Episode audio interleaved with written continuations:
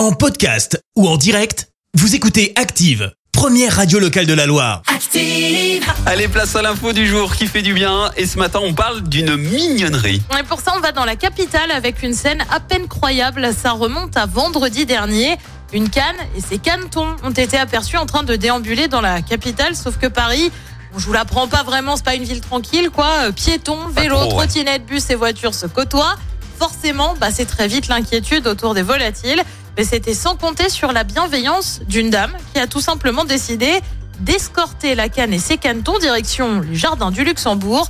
On la voit les aider à traverser la route, par exemple, les bras écartés, tu sais, comme pour les sorties scolaires, Oui, et même demander son chemin. Bref, un moment super mignon. Mais après, le truc, c'est à quel moment tu as un canne et des canetons qui se baladent comme ça tranquillement à Paris Le pire, c'est que tout le monde les voit passer. Tu as cette dame qui, je pense, allait au boulot, parce que j'ai vu la fameuse vidéo. Oui, Elle allait au boulot, elle- donc tu la vois avec sa petite mallette et tout, s'arrêter, les suivre c'est incroyable. et dire aux gens, les jardins du Luxembourg, c'est par là-bas, hein Non, parce qu'il faut que j'emmène mes enfants. euh, parce qu'il faut que je dois aller travailler. drôle.